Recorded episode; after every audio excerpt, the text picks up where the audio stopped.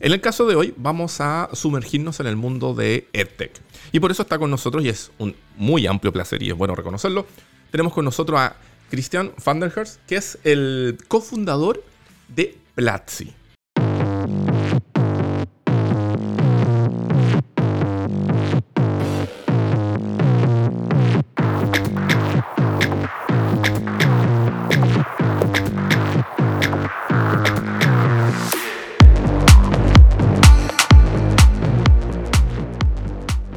Muy bienvenido, Cristian. Muchas gracias por eh, haberte podido conectar con nosotros. Oye, muchísimas gracias. Gracias por la invitación. Qué bueno, qué bueno tenerlos por acá. Me encanta el nombre, Entrepreneur. me, me, identifico, así que muy, muy, muy, muy, muy adecuado. Buenísimo. Oye, Cristian, em, nosotros llevábamos un tiempo tratando de conversar con los fundadores de Platzi, así que nuevamente muchas gracias. Porque en el fondo, más allá de que tratamos y conversamos con algunos negocios que están en inicios de su recorrido, también siempre es bueno conversar con otros que ya van más avanzados, que tienen más experiencia y que pueden contar un poco, tal vez el derrotero, el camino que ya han recorrido y cómo ven o cómo observan un poco el desarrollo de los negocios en la actualidad. Entonces, antes de sumergirnos en eso, para que nuestra audiencia esté clara de lo que estemos hablando, me gustaría preguntarte si nos puedes relatar un poquito Platzi, qué es, qué es lo que hace, y, desde ahí comenzamos a, a, hilar las palabras. Maravilloso. Eh, Platzi arranca hace el 2014, 2013-2014, oficialmente, haciendo eh, cursos en línea eh, sobre tecnología. Y hoy en día, en el año 2022, somos una plataforma de educación online eh, la comunidad de aprendizaje más grande de tecnología de toda Latinoamérica. Tenemos más de 3 millones de estudiantes que están aprendiendo desde desarrollo web, criptomonedas, no tanto la parte de trading, aunque lo tenemos, sino más la parte de cómo hacer software eh, para, para cripto, habilidades blandas, inglés y cualquier habilidad técnica que te pueda ayudar a construir una carrera en el mundo digital. ¿Por qué nos enfocamos en este medio? Porque en general estos mercados pagan mejor y es donde hay mayores posibilidades de crecimiento para latinoamericanos. Eh, la empresa oficialmente, y acá un dato curioso, arranca eh, con mi socio en Bogotá y yo en Santiago de Chile. Yo vivía allá en Santiago. Ah, mira. Eh, soy originario de Guatemala, pero ya tenía bastante tiempo rebotando por el mundo. Y de hecho, una de las primeras discusiones que tuvimos antes de la época remota de, que, nos trajo COVID era dónde va a ser la primera sede. ¿La ponemos en Bogotá o la ponemos en Santiago? Ganó Bogotá, eh, por, por, múltiples razones, eh, pero Chile siempre ha estado muy cercano a nuestro corazón y ha sido una, un mercado muy importante para nosotros, donde tenemos una comunidad de estudiantes muy fuertes y también muchísimos colaboradores. Más de 20 personas trabajan hoy para Platzi desde Chile. Cristian, ¿y cómo fue que se le ocurrió la idea a ti junto con Freddy? ¿De dónde vino la motivación, la idea de poder desarrollar una plataforma de educación online? ¿Les, eh, tocó por algún ejemplo en particular que tuvieron que vivir? ¿Lo vieron? ¿De dónde Son dos cosas. Mi socio y yo somos profesores. Más que cualquier otra cosa nos gusta enseñar. Nos gusta educar, nos gusta compartir, es la forma como aprendemos. Eh, y descubrimos desde el principio que eh, trabajar con otras instituciones era una posibilidad, pero no teníamos total control de la experiencia final para el estudiante. Y además viene muy reflejado en nuestra experiencia. Nosotros queríamos aprender de Internet, a finales de 1990 y pico, inicios de los, los 2000 y no habían buenos lugares para aprender. Todo se aprendía en Internet, en los blogs, en los foros de discusión de otras personas. Eh, yo tuve un foro de discusión muy grande que se llamaba Maestros del Web, que voy a tener 9 millones de personas visitándolo, y nos quedó como el siguiente paso, aprovechemos esta comunidad y demos clases. Estamos formando una institución educativa. Eh, y empieza online porque empezamos presencial, de hecho, nosotros íbamos y hacíamos cursos presenciales y la gente quería venir a los cursos de todas partes del mundo y no tenía sentido eh, tener una institución educativa donde la gente tuviera que viajar. Así que dijimos, hagámoslo en Internet. Esa fue la chispa que le dio la, la vida a Platzi. Wow. Y ahora, desde el momento que tomaron esa decisión y comenzaron a avanzar, ¿siempre pensaron en que la plataforma fuera un epicentro de cierta manera donde las personas puedan adquirir nuevas herramientas o nuevos conocimientos para redefinir su vida? ¿O, lo pensaron como un acompañamiento de lo que ya la gente tenía? Eh, yo creo que la educación ya no es tan lineal como antes. Ya no es primaria, secundaria, universidad. Algunos tienen la oportunidad de ir por una maestría y con esto se define tu futuro. Yo creo que es necesario estar aprendiendo todo el tiempo, particularmente si trabajas con algo conectado con tecnología. Lo que hoy sabemos se puede reinventar. Hace, hace 10 años, ¿quién iba a pensar en autos que se manejaran solos? Hace 15, 20 años, ¿quién iba, a pensar en que íbamos a estar pegados al teléfono dándole likes y haciendo bailecitos en TikTok? Eh, nos toca reinventarnos constantemente. Entonces, nosotros más que crear una alternativa paralela, creo que somos un complemento de cualquier formación que tú estés buscando.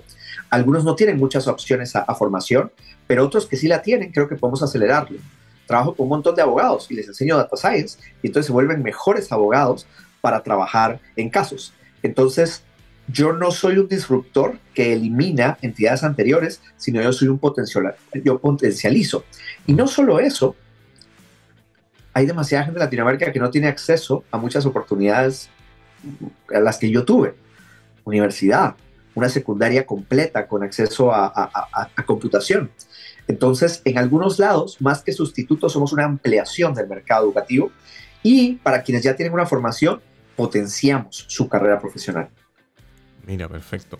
Ahora, me queda clarísimo esa parte. Ahora, del punto de vista de ustedes como una startup, como un nuevo negocio, em, ustedes formaron parte de la generación 2015, si no me equivoco, de Y Combinator. ¿Cómo fue que, fueron avanzando por ese camino? Te lo pregunto porque hoy está casi, por decirlo, de moda en diferentes países de Latinoamérica, Estados Unidos, Europa. Está ya asumido de que las startups es algo que existen, que está bien, que vayan y se le inyecta dinero y hay diferentes series, qué sé yo. Pero ustedes tal vez comenzaron antes de esa ola de, hype. Entonces, ¿cómo lograron hacer ese camino? Primero nosotros tuvimos que ser una empresa bootstrap, lo que significa que tuvimos que levantarnos, no teníamos ningún capital era con nuestro trabajo y esfuerzo que íbamos creciendo el negocio. Hablamos con ciertos inversores en Latinoamérica que no nos dieron buenos términos o una opción para que el negocio fuera una oportunidad real. Y entonces empezamos a, empezar en programas. Yo apliqué a muchísimos programas. Aplicamos al programa de, Startup Chile, aprendimos, aplicamos a Seed Stars en Europa.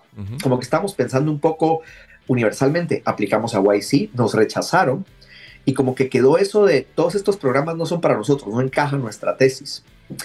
Pero eh, años más tarde, viviendo yo en Nueva York, conozco una comunidad muy fuerte de, founders en educación que habían hecho YC. Y ellos fueron los que me propusieron aplica de nuevo. Y mira, y mira lo gracioso. Yo como latinoamericano, pues ya apliqué a todos y me dijeron que no. Y me dice, pues aplica de nuevo. Y le digo, pero me va a decir que no, que no. No, no, no. Porque van a ver dónde estabas y dónde estás hoy. Y hay progreso. Entonces tienes que aplicar de nuevo aplico de nuevo, voy a entrevista y entro. Entonces nosotros con la idea de Platzi fue la segunda aplicación que hicimos en Huayco Minero que logramos entrar. Eh, y ser startup, mira, nosotros éramos un par de jóvenes inquietos que queríamos hablar de tecnología. No nos consideramos tanto startup founders. Creo que fue YC donde de repente esto que hoy es tan popular nos lo explicaron. Tienes que crear una startup, la startup siempre tiene que crear, tiene fundadores, tiene este tipo de poderes ejecutivos, tiene este modelo de governance, se consigue capital para crecer, tiene mercados y todo eso me lo enseñó YC. Perfecto. Ahora, después de YC, ¿vino una explosión en base precisamente a ese reordenamiento? ¿O se mantuvo un camino en el cual ya tenían trazado y YC vino a dar mayor visibilidad? YC nos dio más visibilidad y nos acercó a inversionistas, pero yo creo que nosotros ya teníamos muy claro qué era lo que queríamos hacer y cómo lo íbamos a hacer. Es más, otra cosa que le pasa hoy a muchos eh, founders jóvenes que llegan a YC es que tienen un sueño y una claridad y de repente YC los hace dudar. Está bueno que te hagan dudar porque lo puedes hacer más grande. Pero al final, eh, la visión nace del founder eh, y en nuestro caso, mira qué curioso, nosotros en ese entonces queríamos entrenar a, un millón de programadores, por ahí era un poco la meta, y nos dijeron, piensa más en grande, y dijimos, ok, perfecto, pues más que cantidad de programadores, transformemos a Latinoamérica con no un millón de programadores, sino con todos los programadores que podamos hacer en los próximos 50, 100 años. Eso es un poco lo que, estamos, a lo que le estamos apuntando. Ya. La, idea ahí también es como de la mano con diferentes temáticas, como las que tú mencionaste, desde desarrollo web hasta, no sé, inglés. La idea es cambiar el, mindset, ¿verdad? Es cambiar la forma en que la gente enfrenta la realidad digital. Efectivamente, lo que tú dices de, que ya no es todo lineal y que todo va sumando, digamos, como, como alguna vez también dijo Jobs, que los puntos se unen hacia atrás. Así es, así es. La, la... ¿Sabes qué es lo más interesante viéndolo un poquito en retrospectiva? También cómo mientras más logras cumplir ciertas metas, más van evolucionando esas nuevas metas y como siempre sientes, tiene una insatisfacción. El buen founder nunca está satisfecho por lo que ha logrado, quiere ser más. Y esa ambición, curiosamente, es algo que tienes que desaprender de Latinoamérica, porque Latinoamérica es logre tal cosa y cuando ya tiene cierto éxito, sea feliz. Y en cambio con el emprendimiento es busca nuevos dolores y nuevas cosas para crecer tu negocio y bienvenido a este camino que nunca va a tener una salida. Eh, y eso es. En ese sentido, yo te tengo una consulta. Em, ya han llegado obviamente a un, tamaño y una notoriedad bastante importante. Cuando se habla de una startup en educación o un, negocio digital en educación, Platzi es un nombre que aparece y brilla por sí propio. Em, me llegó una información de que habla de que ustedes ahora están, no sé si la palabra es una alianza, pero se están juntando con HubSpot para enseñar a las startups latinoamericanas a crear contenido relevante para sus audiencias. Eso va en la línea precisamente de lo que tú me estás diciendo, buscar nuevos dolores, de buscar nuevas, nuevos entries para efectivamente no tan solo continuar creciendo, sino que continuar expandiendo la posibilidad de ayudar. Piensa mucho en esto. Eh, muchos de nosotros tenemos títulos universitarios que fueron construidos bajo negociaciones de entidades de gobiernos y entidades privadas que organizan al final un pensum educativo. Pero hoy lo que más está pasando es que las empresas requieren ciertas habilidades técnicas de personas conectadas con software. ¿Quieres un ingeniero? Sí, pero me sirve un ingeniero que además sepa usar ciertas herramientas. ¿Quieres alguien que sepa mucho de ventas o de flujos, pero que además sepa manejar un HubSpot? Entonces, ¿qué mejor que ir con la fuente de muchas de estas herramientas, trabajar en conjuntos y crear esos contenidos? Tenemos alianzas con un montón de empresas de, la región. Una de ellas muy destacada es la gente de HubSpot. Y entonces creamos contenidos, se los ofrecemos a nuestra comunidad de estudiantes y reforzamos esas habilidades para poder entregarle a la empresa una certificación de que realmente saben utilizar la herramienta. Y nuestras pruebas para lograr obtener esa certificación son bastante, son bastante exigentes. Hay, hay que hacer mucho trabajo, hay que estudiar eh, para tener esa garantía eh, en el filtrado de profesionales a futuro. Perfecto, perfecto. Ahí a tu juicio, por ejemplo, porque en este caso HubSpot es una plataforma digital que le sirve, sobre todo lo ocupan para vender, ¿no? Hacer contactos, vender leads, etc. A tu juicio, deberían las personas deberían estar constantemente mirando otro tipo también de herramientas para ir haciendo ese, ese complemento, ¿no? De que cada persona en sí misma pueda hacer, de cierta manera, como, como su propio dueño del destino, ¿no? Sí.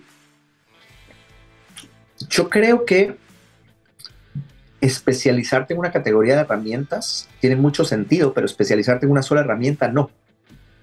Lo veo con un montón de softwares. Mira, hoy anunciaron la compra de, Figma de parte de Adobe. Mm. Si, si, tú eras de los que decías, quiero aprender a usar Figma porque somos la nueva generación anti-Adobe, bienvenido. Eh, reality Check, hoy, te vuelves parte de ese ecosistema y otros, Sketch y otras aplicaciones, de repente tienen mucho potencial. Entonces yo creo que como profesionales está bueno tener herramientas favoritas, pero vale la pena entender todo el ecosistema. Eh, más ahora con inteligencia artificial, las herramientas van a empezar a tener mucho ayuda. Ya no va a ser solo lo que tú produces, sino lo que yo produzo, apoyado de todas estas inteligencia artificial que existe afuera. Ahí es donde entra un poco lo que tú mencionas delante, ¿no? Aprender a hacer análisis de datos, el entender de machine learning, el, que cada persona debería a lo mejor tal vez, así como habla, todos deberíamos tal vez hablar inglés y chino por cantidad de gente, a lo mejor todos también deberíamos tener nociones básicas o, o intermedias de programación también. De hecho, le, quiero hacer una, invitación a toda tu audiencia. Tenemos un curso gratuito de programación básica. Todo mi socio eh, y el equipo, el equipo más pro de profesores de Platzi.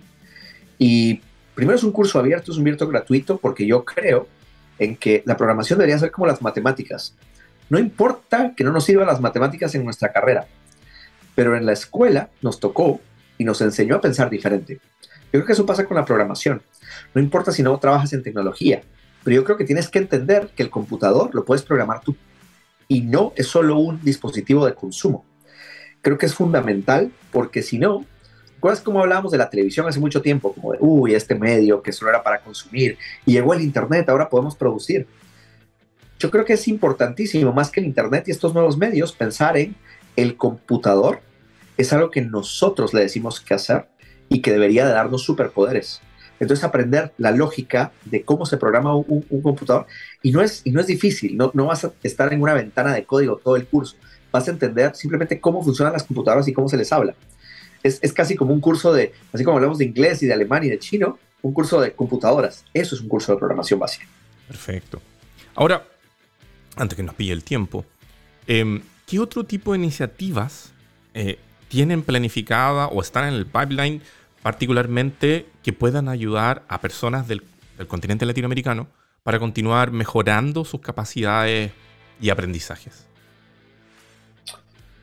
Yo creo que es súper importante que sigan viendo otras partnerships. Tenemos una muy fuerte con, la, con el equipo de Meta, con el, equipo de New Relic, eh, Microsoft, tenemos planes con, con, con, Amazon. Le enseñamos inglés a la gente, le enseñamos tecnología y mira, aprovechando el programa, le enseñamos a la gente a emprender. Mm. Pero ya no es lo que nos enseñó YC en inglés para el mundo, sino es lo que hemos aprendido creando empresas en Latinoamérica, que es diferente y es mucho más complicado si no tienes el know-how correcto. Y nosotros algo hemos aprendido, no solo nosotros, sino cientos de emprendedores exitosos en Latinoamérica que nos han ayudado a crear nuestra escuela de eh, startups, nuestra escuela de emprendimiento. Y siempre vamos a pensar en eso, no solo en enseñar tecnología, sino enseñar un poco como enabling, crear opciones y abrir las puertas para que personas puedan crear carreras digitales, proyectos digitales y hacer el mercado de Latinoamérica más grande. Nuestra visión actual es que Latinoamérica cambie gracias a tecnología, gracias a Platzi. Eso es la apuesta a la que le estamos jugando. Una última consulta, Cristian. El... Hay diferentes relatos que les dan a las personas cuando están aprendiendo. Algunos les dicen que es fácil, otros les dicen que es difícil, otros les dicen que piensen inmediatamente en algo global, otros que busquen un dolor y de ese, de ese dolor, al solucionarlo, busquen escalarlo. A tu juicio, con el camino ya recorrido con Platzi, ¿cuáles serían tal vez tres sugerencias, tres tips que le podrías dar a alguien que está precisamente buscando cómo emprender? Primero aprendan inglés, aprendan inglés técnico de emprendimiento. Eh, no, no, no cualquier curso de inglés funciona, hay que entender un poco la jerga que se habla en este mundo. Segundo, aprendan tecnología. Si no quieren el curso de programación, por ejemplo, y más les gusta las carreras de management, cosas por el estilo, tienen buenos people tenemos cursos de, de, de tecnología para managers y muchas de estas cosas. Y tercero, trabajen en startups, en empresas jóvenes o creen esas empresas. Las startups son una buena escuela.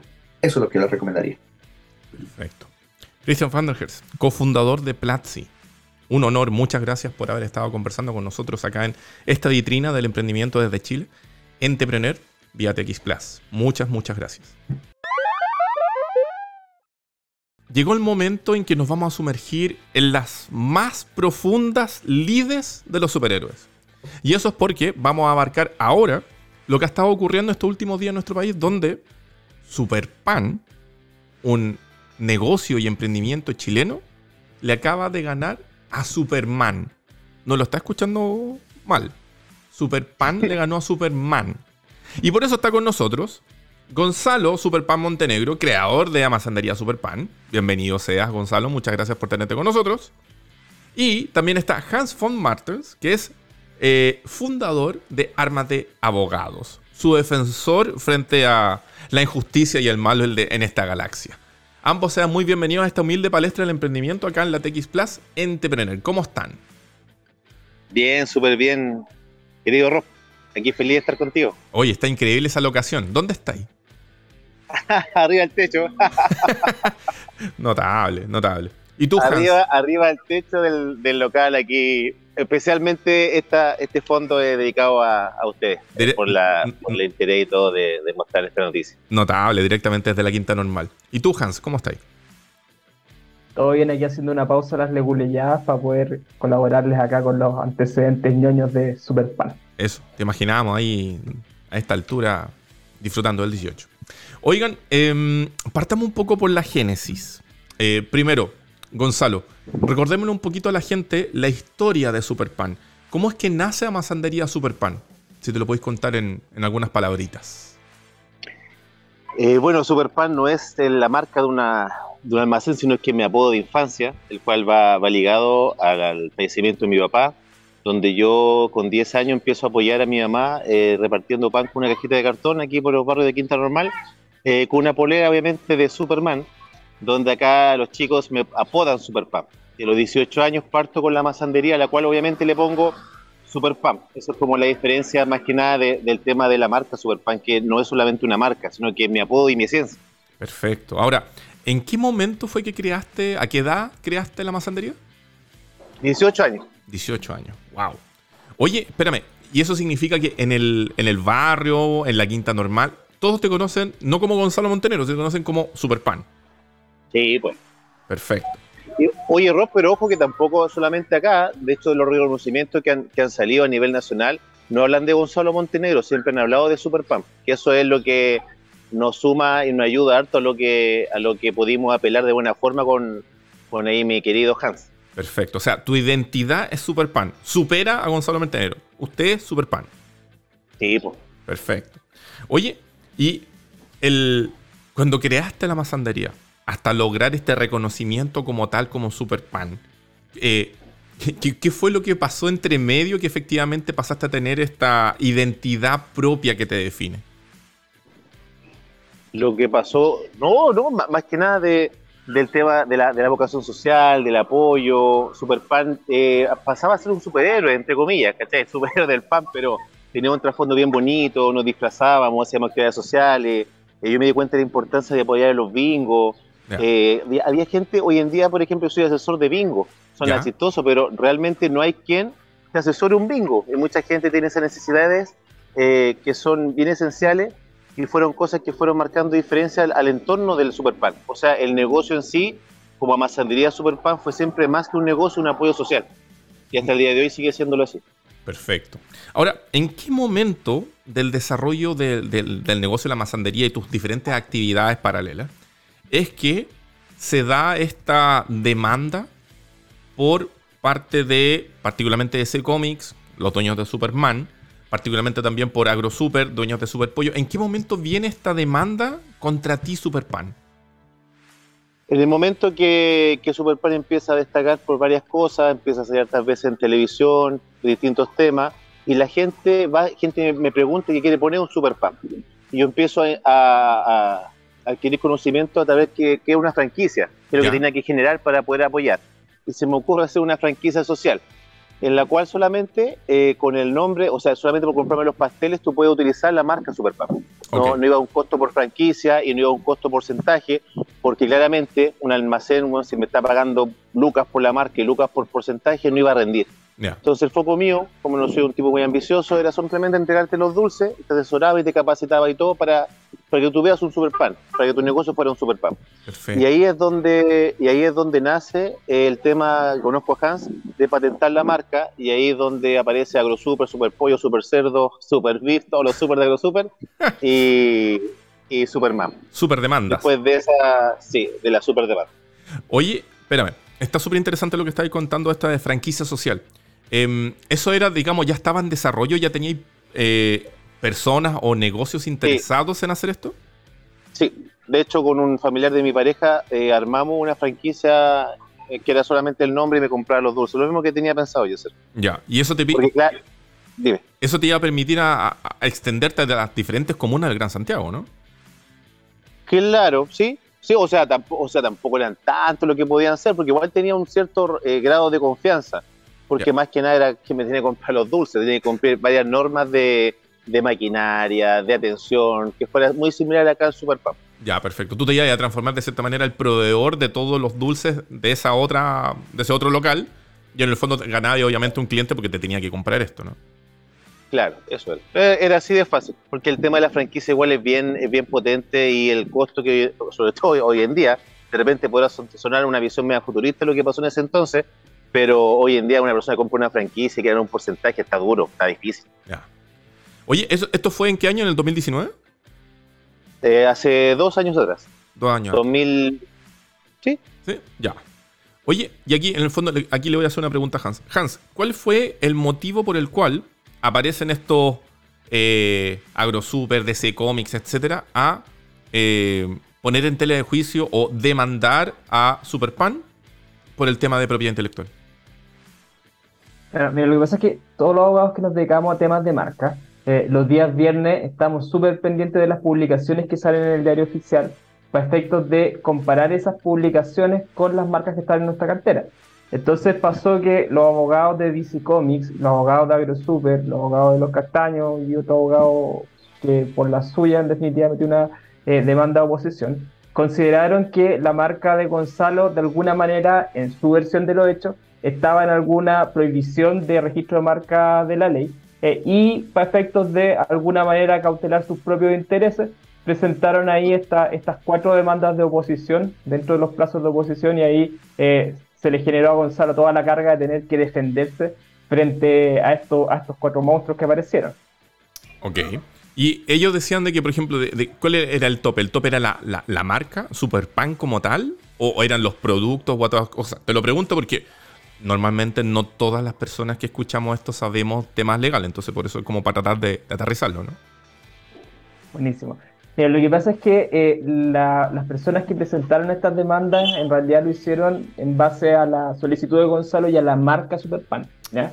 Entonces, eh, están basadas principalmente estas demandas, al menos dos de ellas, en supuestas semejanzas fonéticas que tiene Superpan con las marcas que invocaron ahí en las demandas. Por ejemplo, la gente de DC Comics eh, levantó la marca Superman en comparación con Superpan eh, y eso, es, en, interpretación de ello, eh, señalaron de que podía generar confusión en el público consumidor porque la gente cuando iba pasando ahí por fuera de la masandería de Gonzalo, de alguna manera, la cabeza de, de DC Comics, podría haber pensado de que esa masandería era una masandería de, de, DC Comics, cuestión que eh, absolutamente ridícula y de esa manera se planteó en la contestación de la demanda y nadie estuvo absolutamente de acuerdo con nosotros que es muy poco razonable pensar de que alguien mínimamente razonable se va a confundir eh, entre el origen empresarial de DC Comics con una amasandería. O sea, sabemos que DC Comics hace tremendo argumentos, buenos personajes, muy buena historia, pero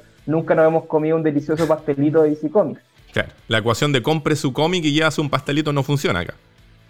No, no igual, igual, podría ser un súper buen negocio eso. Oye, espérame, Gonzalo, Perdón, Superpan.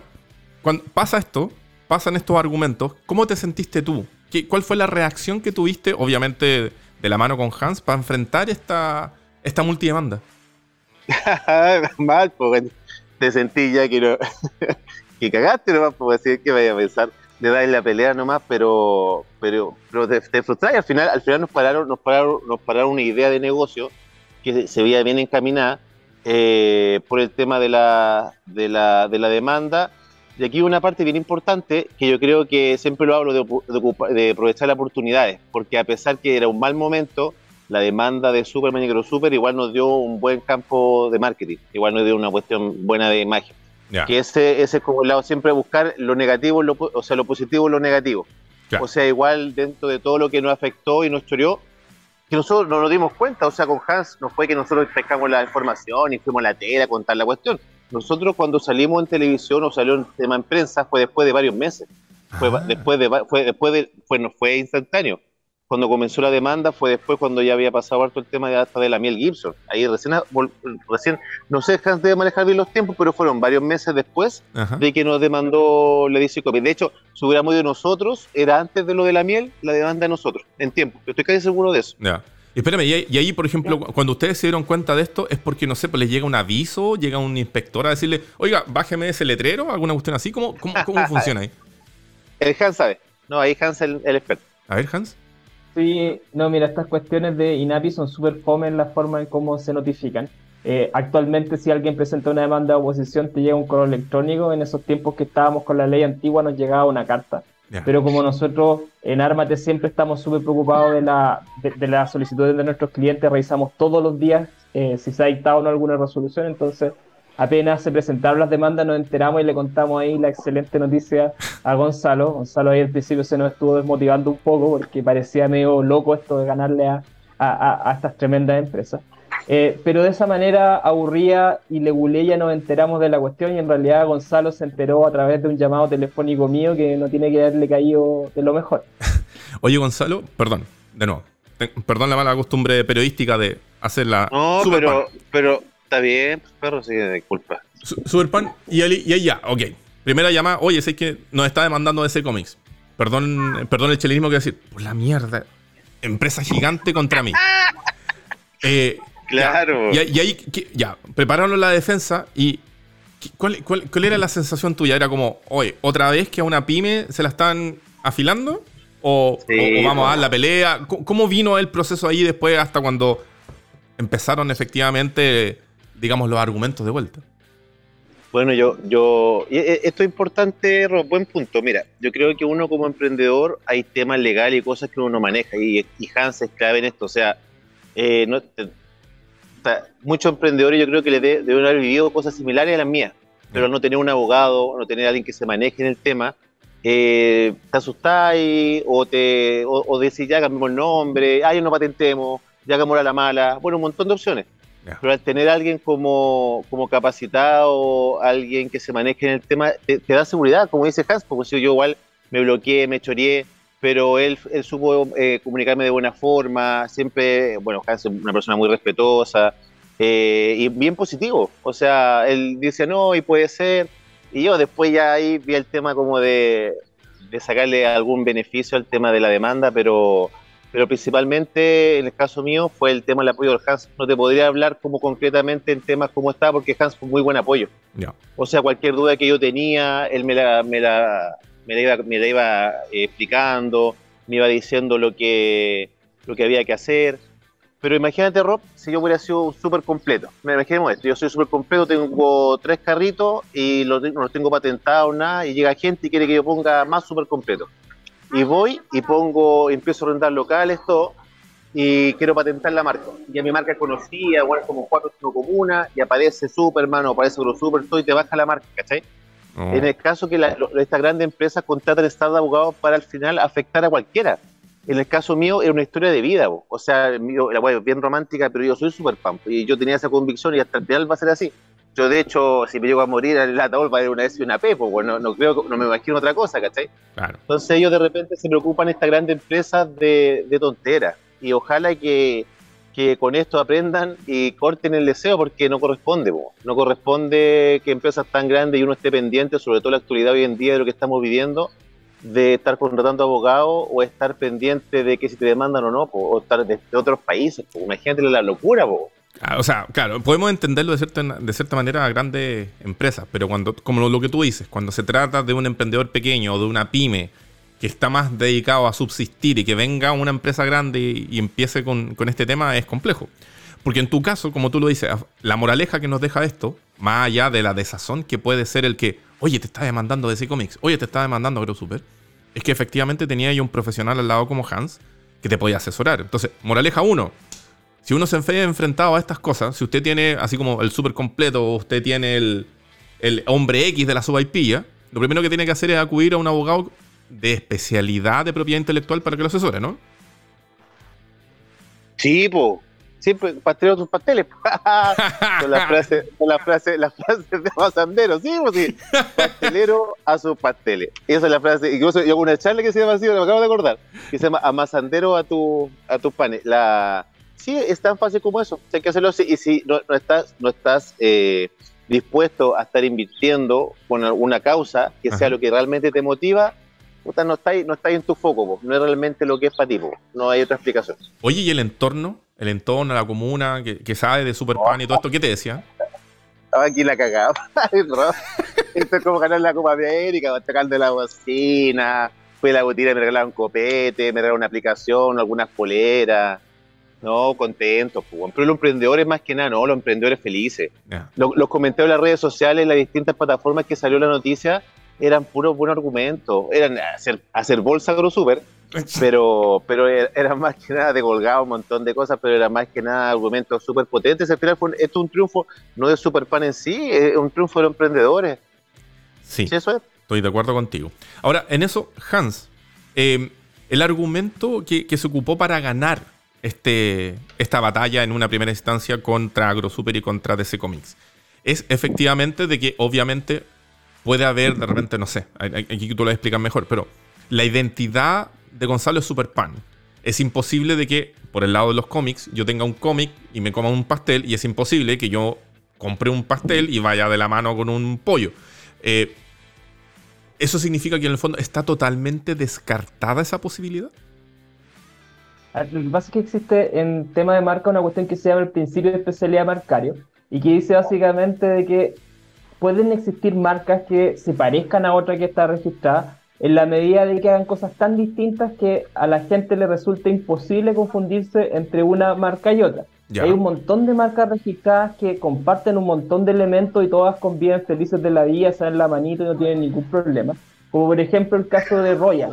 Royal tenemos de todo. Royal Canin, Royal Guard, Polvo Royal, Casa Royal. Y todas estas cuestiones son marcas registradas y todos viven felices y sin ningún problema. ¿ya? Entonces, cuando llegó esta demanda, la contestación, bueno, son súper aburridas las contestaciones de estas cuestiones porque son páginas y páginas y páginas y páginas y páginas en las que vamos desarrollando las diferencias que existen entre las marcas, ya sea desde el punto de vista fonético, ya sea desde, el punto de vista de las coberturas, y en el fondo le vamos dando las herramientas a Inati para que pueda comparar las marcas que están en supuesto conflicto y pueda ver que efectivamente es imposible que la gente se confunda, porque en realidad eh, sería muy extraño que alguien llegue a una tienda de cómics a pedir pasteles o, que, o que lleguen a la, a la, tienda de Gonzalo, eh, que claramente es una masandería que ha sido reconocida incluso por los medios de prensa como un negocio tradicional ya a esta mm. altura, eh, que sería muy extraño que lleguen a comprarle cómics también. Entonces, en realidad, eh, a pesar de que, de que comparten algunas letras en las marcas, en atención a, lo, a, a, estas diferencias que, que existen, es imposible que la gente se confunda y en realidad por esas líneas eh, fue eh, toda la argumentación de nosotros eh, instando a que le, le, consideren la marca Gonzalo. Ya. Super, perfecto, clarísimo. Ahora, Superpan, ¿qué se viene ahora? ¿Se puede retomar este tema de la franquicia social? ¿Hay que esperar alguna otra cosa? ¿Tenía en mente algún, algún nuevo superproyecto? Ya no es social. no, si me han estado, me estado llamando ahora hasta de regiones y quiere instalar un superpan eh, voy a tener que sentarme bien, conversarlo, pensar bien, hay que llevar la receta, los dulces, todas las cosas. Y ahí cambiar las figuras si quieren poner un negocio más grande, ¿cierto? Ahí enfocado como que un almacén fuera un super pan, no como que una panadería se convirtiera en un super pan. Ya. Pero en estos pocos días eh, sí ha llegado gente, está interesada en Antofagasta, en Valdivia. Ahí hay que ir viendo, pero Rob, a mí, bueno, tú, tú me conoces a mí, a mí lo que menos me mueve es las lucas. O sea, yo con tal de estar tranquilo aquí arriba del techo. no, pero hay super pan bola por Chile, Ah, eh, feliz, ¿no? Bueno, no sé, voy, a ir viendo, pero sí, hay harta, hay harto, hay hartos proyectos. Hoy, en día estamos viendo harta asesoría, harto apoyo. Vamos a estar en, estamos trabajando con Coca-Cola un proyecto de acercar los almacenes a las juntas vecinales, a la comunidad. Eh, vamos a estar trabajando en la fundación de, de Andónico Luxin, con Impulso Chileno, también viendo hartos fondos y beneficios. Ah, mira. Eh, sí, pues lo que yo quiero hoy en día, aparte de la masandería, ser un referente, un referente de los comercios de barrio. Eh, hoy en día, esto mismo que pasa, o, que pasa ahora, con mi caso, y muchas cosas más de, injusticia. No hay, un, no hay nadie, Rob, que, que a nosotros nos represente a nivel nacional a los comercios y hoy día estamos pasándola mal, poco. Entonces, ahí va mi, mi, vocación social, pelea con mi vocación de, de, de masandero, de pastelero. Y eso es, pues, ay, me gané un proyecto en Corfo. En Corfo, no mentira, en Crece, de Cercotec. Ah, bueno. vamos a hacer aquí una, una cafetería y una y una pastelería y la cafetería va a ser con temática de los monos de DC. Van a ser ahí Aquaman, para que no nos vengan a, a demandar. El, super, el, super, café con, con la Liga de la Justicia de los eso. los cafés. No sé si. No sé si. Tal cual. Está bueno, está bueno. Ahora, ahora, que nos demande la Liga de la Justicia. No, eso es lo que se viene ahora. Ya. Aparte, me imagino que el trabajo que tú sigas haciendo con la Vero Oliva de Emprendelovers, eso sigue funcionando, ¿no? Sí, pues no, pues con la Vero estoy en lo de Coca-Cola y con lo de. Los de Impulso Chileno. Sí, estamos con la Vero en eso y con lo de la red de almacenes también con la Vero, sí.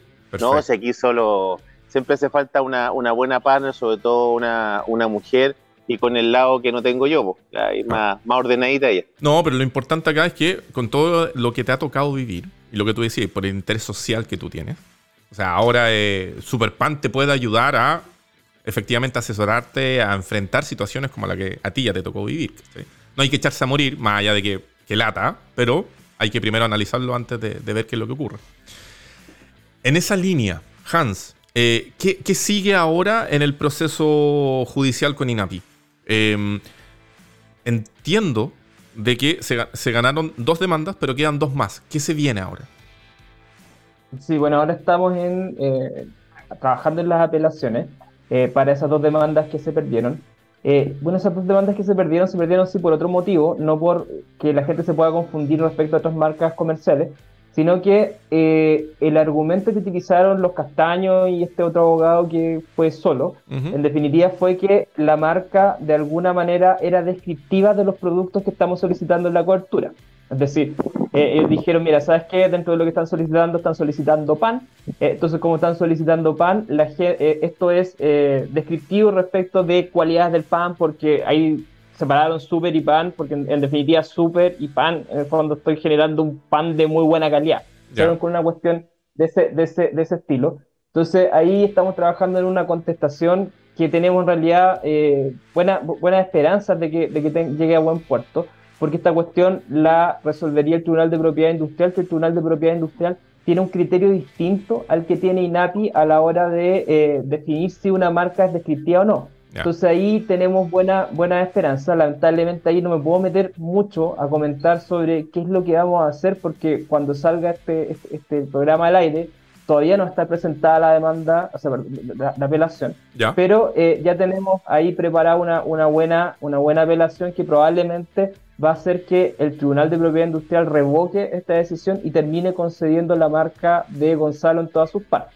Ahora, pudiera pasar también que cuando nosotros apretemos el botón de ir al Tribunal de Propiedad Industrial, eh, Superpollo o la gente de DC Comics eh, se quiera subir al carro y vuelva a, tratar de apelar esta cuestión a través de una adhesión a la apelación.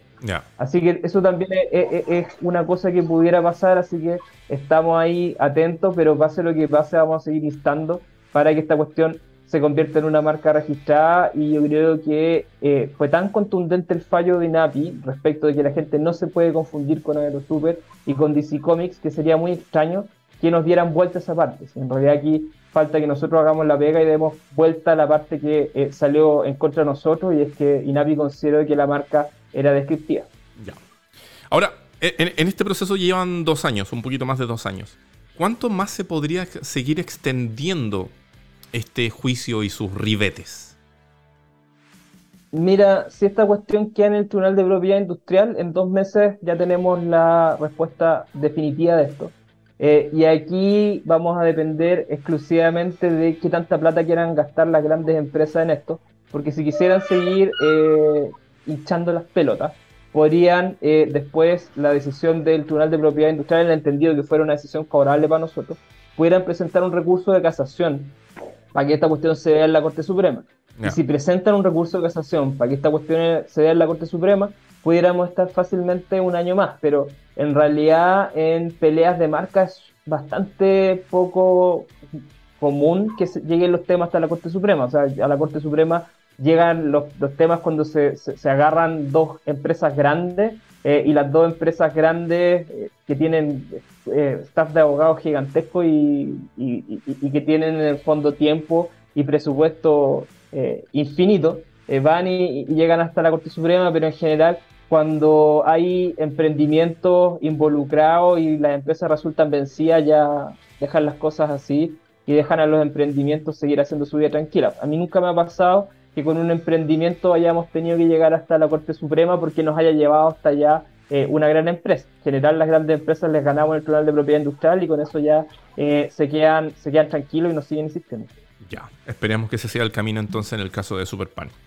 Superpan, amigo mío, eh, ¿dónde te pueden encontrar? Pásate el dato de, no sé, sitio web, redes sociales, ubicación física, ¿dónde te pueden encontrar eventualmente otros emprendedores que estén viviendo situaciones similares y que a lo mejor quieran eh, conversar contigo, tener un poco tu guía, tu asesoramiento, y de ahí pueden enfrentar situaciones similares. Sí, no, todas las noches. Ah, no, ah, no, a Hans, a Hans, déjate. ¿A, quién, le, le estás preguntando, Rob? A los dos, a los dos, porque es que entiendo que aquí hay dos cosas. Por un lado, por el lado legal, tú eres el hombre especialista, Hans, que, que en el fondo va a poner los muros, espadas, escudos para defender al emprendimiento. Pero también está por otro lado la parte más humana, la parte de la vivencia, la parte emocional, que entiendo que también la que puede prestar Superpan, por el hecho de haber vivido y haber, eh, en el fondo, que hayan atacado su, su personalidad y que en el fondo él les puede también contar a otras personas, tranquilizarlos y ayudarlos a que efectivamente a lo mejor también lleguen a trabajar contigo. Dale, Gonzalo, No, bueno, yo llevo de los 18 años, Rob, que yo asesoro negocios. De los guates que yo copan de los 10 años, de los 18 años que me venían a buscar acá el negocio, buen puta, Gonzalo, quiero poner una masandería, quiero poner esto, esto, otro. Y hoy en día es lo mismo. Llevo hartos años ya, mi teléfono es público. De hecho, hoy, en día googleé Superfan y llegué directamente a mi, a mi contacto. En la noche, siempre después de las 10 de la noche me están llamando. Eh, dentro de un montón de, de, tanto de almacenes como de amasandería, de pan, hasta cómo hacer un pan. Así que nada, porque estoy, estoy siempre dispuesto. Eh, me gusta harto hacer eso, soy feliz haciendo eso. Me pueden ubicar en superpan.17.sp en Instagram. Eh, y ahí nomás, porque la masantería Superpan, el Facebook es para el negocio. Si quieren pasteles, si quieren dulces de azúcar. Estamos hoy en día, ingresamos a, Chile de Compra, así que ahí la gente, los municipios, si quieren ahí tener buenos dulces y todo, nos, nos contactan y, y las empresas también, hacemos altas líneas corporativas y viene al alcance. Hoy en día está bien, está todo bien complejo, así que hay que estar dándole ahí por todos lados. Y bueno, y gracias a todos los que, los que nos prefieren. Oye, y, antes ahí de dar el dato de Hans, el Hans es clave en esto, si al final yo soy un molegote, o sea, pero el Hans es, muy bueno en lo que hace. Eh, me acuerdo siempre cuando, cuando lo conocí en el centro de negocios, que fue Cercotec, el que me derivó a Hans, que ese punto también es importante, y siempre lo digo. Ya el, centro de negocios, Cercotec, fue el que salva mi negocio de la quiebra hace cuatro años y después también el que me, deriva Hans para, para hacer la vinculación con él y hoy en día llegar a esta, a esta instancia en la que estamos. Y al final, pase lo que pase más adelante, estamos en una instancia eh, maravillosa. Si, si va a resultar y si no resulta, Rob, eh, van a quedar muy mal. Van a quedar muy, muy mal porque ya va un indicio ya de, maldad, no sé. Es que en serio, porque si lo hacen, son capaces de hacerlo conmigo, que, soy un negocio tan chiquitito, imagínate con el resto y no corresponde. Esperemos que eso no ocurra, amigo mío. sí, pues que, no hay que ser tan, tan prepotente en este mundo. Perfecto. Entonces, ya saben, ahí el Facebook de la Amazandería, el teléfono público de Superpan, de seguro debe tener instalado Truecaller para que en el fondo saber quién diablo lo está llamando. Y no, contesto todo. Ah, bien, bien, bien. Sí, todo, todo, todo, todo. Y, por el otro lado, Hans, aprovecha de, dar los datos de contacto de Armate y para que en el fondo gente que tenga a lo mejor problemas similares puedan eh, tener una asesoría especializada como la tuya. Buenísimo, mira, súper fácil, nos encuentran en la página armate.cl. Si nos buscan en cualquier parte, ya sea en Google, redes sociales, en todos lados, si buscan Armate Abogados, también nos van a encontrar inmediatamente. Estamos en todas las redes sociales que existen, eh, inclusive TikTok. Así que pueden pillarnos por todos lados como Armate Abogados, página armate.cl. En armate.cl van a encontrar formularios de contacto, correo electrónico, nuestros teléfonos, van a encontrar todos los medios y ahí nos pueden eh, contactar por el que sea más eh, amistoso para ustedes nomás. y nosotros ahí encantados de ayudarlos. en Armate trabajamos abogados que son realmente especialistas en cada una de las materias que vemos. Eh, y yo veo principalmente los temas que están eh, relacionados con marcas. Así que si tienen problemas con marcas, conmigo soy el hombre. Si tienen temas laborales, por ejemplo, está Haxe también, que es el tema. Así que ahí eh, les vamos a poner en contacto con el abogado que sea más adecuado a las necesidades de ustedes para poder resolver el problema. Perfecto. Entonces ya lo saben. ¿Dónde ubicar a Superpan? ¿Dónde ubicar a Hans? Y ármate abogados para enfrentar situaciones de propiedad intelectual o similares. Em, Superpan creador de la masandería Superpan, muchas gracias por haber estado conversando esta tarde con nosotros en Entrepreneur. Hans, fundador de Ármate Abogados, muchas gracias también por haber contado tu presencia. Ha sido súper rico el relato que hemos podido presentarle a las personas de este caso en particular, que vamos a dominar como el caso de Superpan que le ganó Superman. Eso. Esto fue, damas y caballeros, Entrepreneur Vía.